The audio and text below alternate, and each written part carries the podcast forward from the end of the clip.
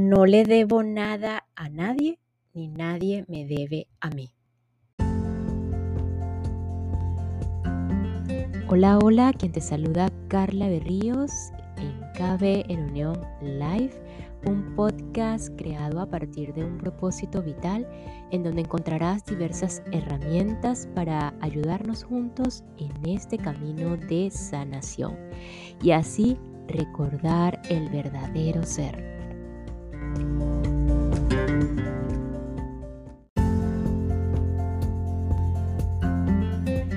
Y hoy continuamos desarrollando las leyes fundamentales del universo según Gerardo Smelling, específicamente a partir de la ley de evolución, que aquí un punto súper importante, la función de los tres personajes más comunes en el humano, lo llamamos comúnmente el malo, el bueno y el justo.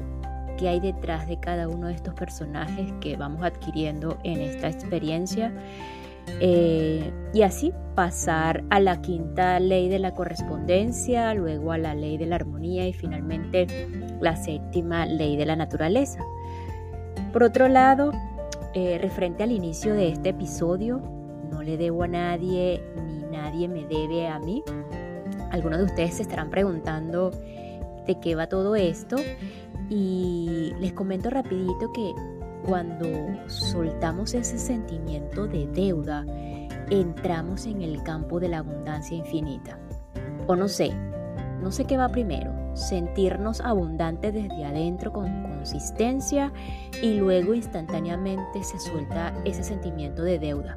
No sé qué creen ustedes, eh, por ahora solo puedo decir que es cuestión de experimentarlo y eh, verificarlo, como dice Gerardo.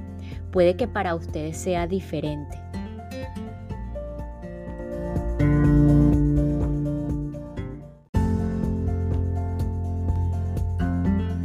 Ley de evolución. Necesitamos autotransformarnos para evolucionar. La ley de evolución es la que permite trascender hacia niveles de mayor satisfacción a través del desarrollo de la conciencia. Para ello es necesario aprovechar los aparentes problemas que presenta la vida, que en realidad son solamente las oportunidades necesarias para lograr la comprensión de las leyes y encontrar las verdades parciales que conducen al encuentro de las verdades universales. La ley de la evolución o ley de evolución funciona por el enfrentamiento de opuestos, produciendo así la confrontación de todos nuestros conceptos, creencias, culturas, costumbres, sentimientos y emociones. Permite que el, desequilibrio y el aparente absurdo estén dentro de la ley y que se manifieste lo que no es correspondiente en un lugar dado crea las circunstancias opuestas a las leyes inferiores, apareciendo como una anti-ley frente a las leyes a las cuales se opone la naturaleza, armonía y correspondencia.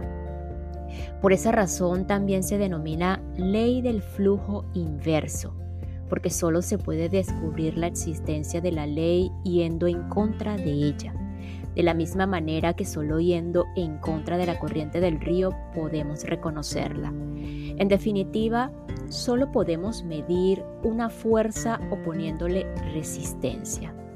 Desde el punto de vista individual, reconocemos esta ley obrando a través del dolor, el sufrimiento, la angustia y las enfermedades físicas y mentales, mientras que socialmente se reconoce en las enfermedades sociales pobreza, inseguridad, abuso de autoridad, agresión sexual, robos y en general en todo lo que tiene que ver con la corrupción. Actuamos dentro de la ley de evolución cuando estamos realizando o permitiendo un aprendizaje, porque esta ley requiere de todos los procesos que propician el aprendizaje.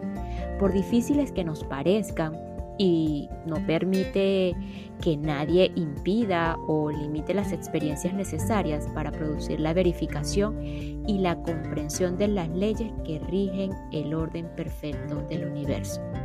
El propósito de la ley de evolución es que verifiquemos qué es lo que no funciona, qué es lo falso y transformar las creencias en verdades de sabiduría. Gracias a ella, cada uno de nosotros puede pasar del estado de ignorancia al de sabiduría, en el que somos invulnerables a cualquier influencia externa porque podemos tomar las decisiones desde nuestro propio interior al saber exactamente lo que sí funciona. Dentro del proceso evolutivo que permite el paso de la ignorancia a la sabiduría, podemos encontrar tres tipos de personajes que actúan dentro de los parámetros de la ley, de acuerdo a su comprensión de la misma. A estas personas las podemos llamar el malo, el bueno y el justo aunque en realidad no existen personas buenas ni malas, sino solo ciertos niveles de ignorancia acumulados en nuestra mente y personalidad. A diferencia del malo, el bueno ha llegado a desarrollar el sentimiento profundo, pero ambos son ignorantes de la ley. Así que la función de cada uno de estos tres personajes es muy importante dentro del proceso de evolución del ser humano.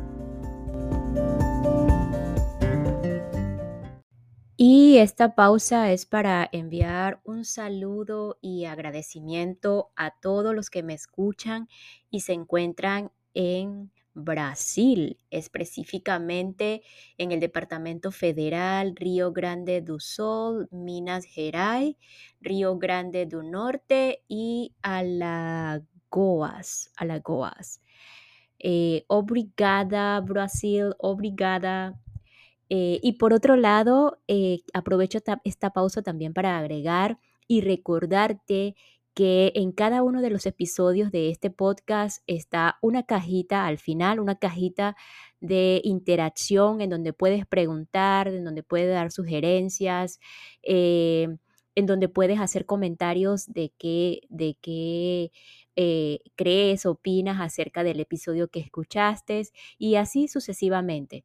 Muchísimas gracias por su apoyo, Brasil, nuevamente, y gracias a todos los que me escuchan desde cualquier parte del mundo.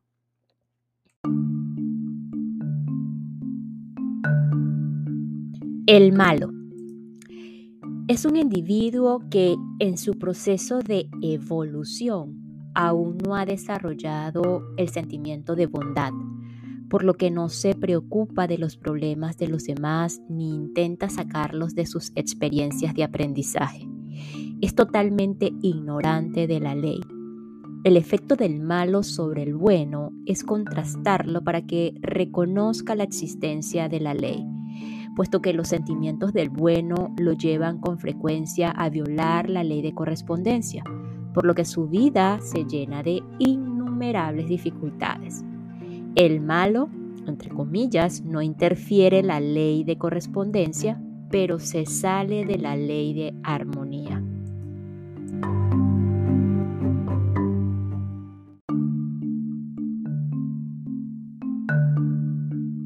Ahora, el justo. El justo es un individuo que dejó de ser ignorante porque comprendió los principios de las leyes de naturaleza, armonía, correspondencia y evolución. Por ello respeta las experiencias de todas las personas y siempre está dispuesto a servir y a dar la enseñanza en el momento oportuno, sin interferir en su aprendizaje. El justo no encuentra culpables. La función del justo es dar ejemplo y enseñar. Por eso no se involucra en las actividades del bueno ni del malo.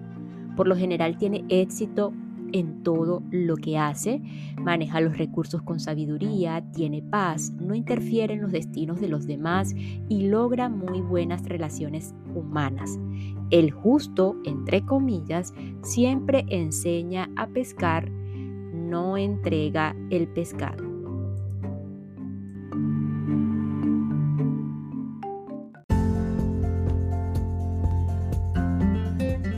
No podemos dar el paso directamente desde el nivel de insensibles a desensibilizados, sino que es necesario pasar primero por la etapa intermedia caracterizada por los buenos sentimientos, al igual que no se puede pasar directamente de la inocencia a la sabiduría, sino que la ignorancia es un paso previo que no se puede saltar. Para alcanzar la comprensión de la ley, hay que aprovechar el destino como una oportunidad de aprendizaje y para ello podemos apoyarnos en la misión. El destino se reconoce como todo aquello que nos cuesta trabajo hacer y presenta diferentes niveles de dificultad. Por su parte, la misión se manifiesta como todo aquello que nos gusta realizar, lo que mejor y más fácilmente hacemos y con lo que más nos identificamos. En la vida es más importante cumplir el destino que realizar la misión, porque el primero nos permite aprender lo que no sabemos y comprender la ley para evolucionar en el desarrollo de nuestra conciencia. La misión nos permite enseñar a otros lo que nosotros ya sabemos, así como mantener alta nuestra energía interna y aunque no aporta nada nuevo a nuestra conciencia de modo directo, sí aporta a la conciencia de otros. Esto permite que el crecimiento espiritual de otros afecte positivamente a nuestro crecimiento. La ley de evolución es la base que toman en cuenta los pedagogos del universo o maestros de la ley para establecer los parámetros de las experiencias de destino que corresponden a cada persona. Así pues, no existen la casualidad ni la suerte en las circunstancias que rodean la vida de cada ser humano el lugar donde se nace, la raza a la cual se pertenece, la estructura genética específica que determina el temperamento y las potencialidades físicas y mentales del individuo, el signo zodiacal que influye sobre la persona, la cultura y las creencias que, se adquieren, así como las funciones que le corresponde desarrollar a cada quien y en general todas las situaciones que pueden afectar a la vida de las personas son sabiamente determinadas por los maestros de ley. Así pues, resultan perfectas para el aprendizaje específico de la etapa evolutiva en la que se encuentra la persona y para satisfacer las necesidades de la conciencia hasta completar su total desarrollo.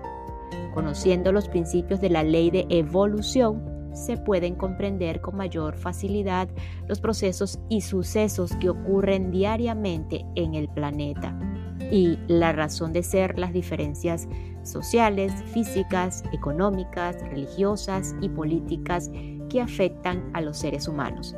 Por lo tanto, ya no se puede hablar de injusticia, sino de correspondencia, de experiencias, destinos particulares y necesidades diferentes de cada persona.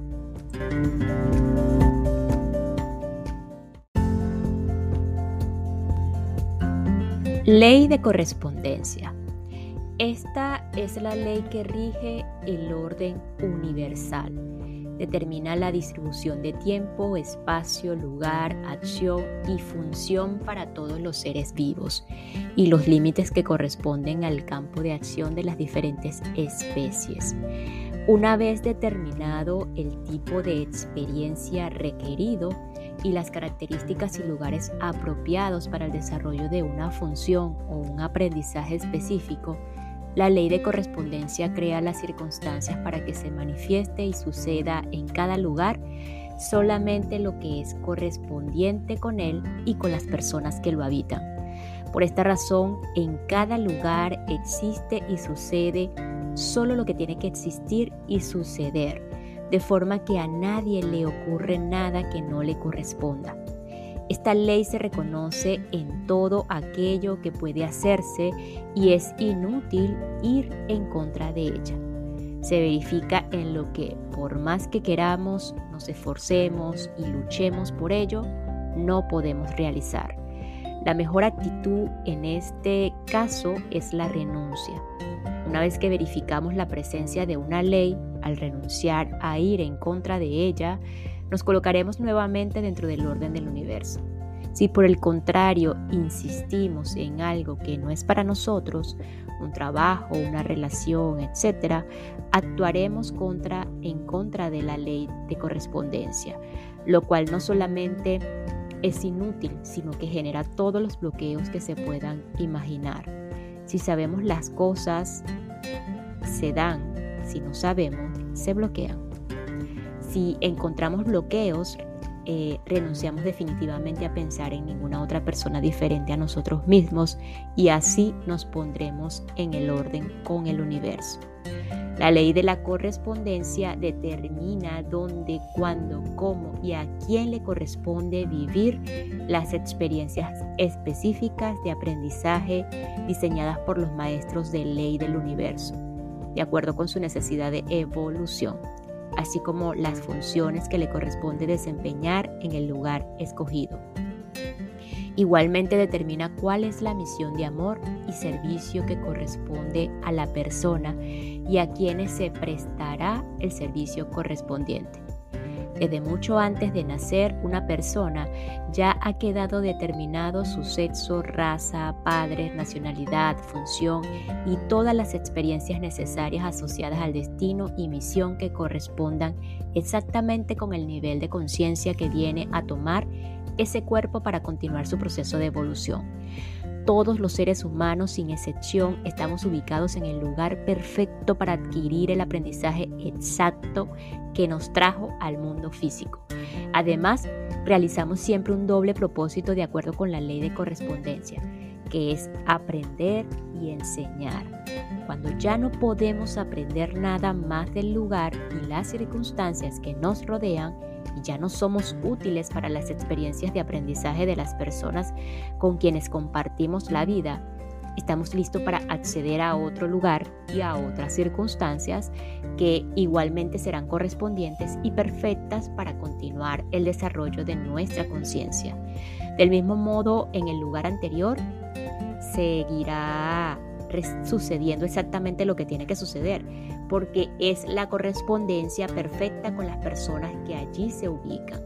El proceso mediante el cual llegamos a cambiar totalmente nuestras experiencias de vida por otras diferentes, cada vez más avanzadas y más satisfactorias, lo podemos comparar con la situación de un estudiante que habiendo aprobado todas las materias del bachillerato, es admitido en la universidad para continuar su aprendizaje en un nivel superior, sin que por ello el bachillerato deje de ser necesario y correspondiente con los estudiantes que lo cursan.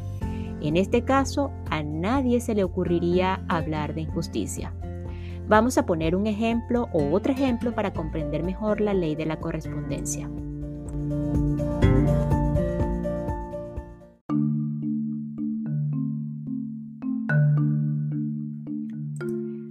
Un padre con dos hijos adultos les preguntó qué negocio quería, querían poner.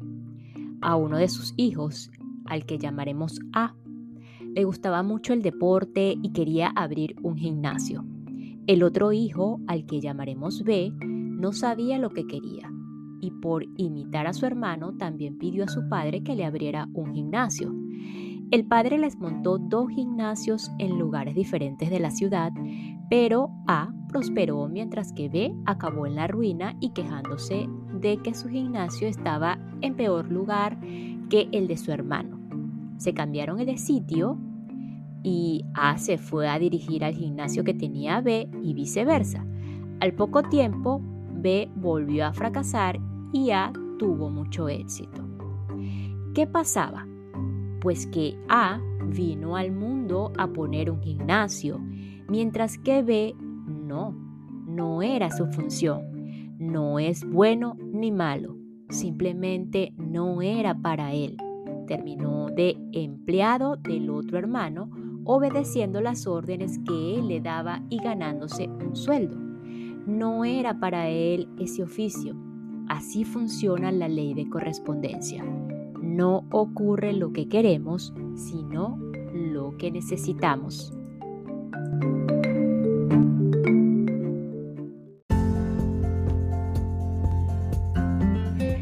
Lo único que necesitamos preguntarnos ante cualquier circunstancia es ¿qué necesito aprender de esto? antes cualquier situación qué necesito aprender de esto, porque cualquier situación que vivimos es correspondiente y exacta para cada uno. Reconocer esto nos permite entender que cada persona vive una experiencia diferente pero necesaria y correspondiente con él mismo. Nuestros problemas son el resultado de nuestros errores, pero estos no nos hacen culpables, sino solo correspondientes con el resultado. No se trata de un castigo, sino de un resultado. Cuando aprendemos a ver el valor que tiene cada experiencia y a disfrutar lo que normalmente llamamos dificultades, nada será un problema sino una herramienta de trabajo, una oportunidad de aprendizaje. Las situaciones difíciles no son injustas, son correspondientes. No hay ninguna circunstancia injusta. Todo lo que ha sucedido en nuestra vida, lo que sucede ahora y lo que sucederá es la generación de nuestra propia correspondencia. Por lo que no tenemos por qué culpar a nadie, a nadie ni a nada por ello.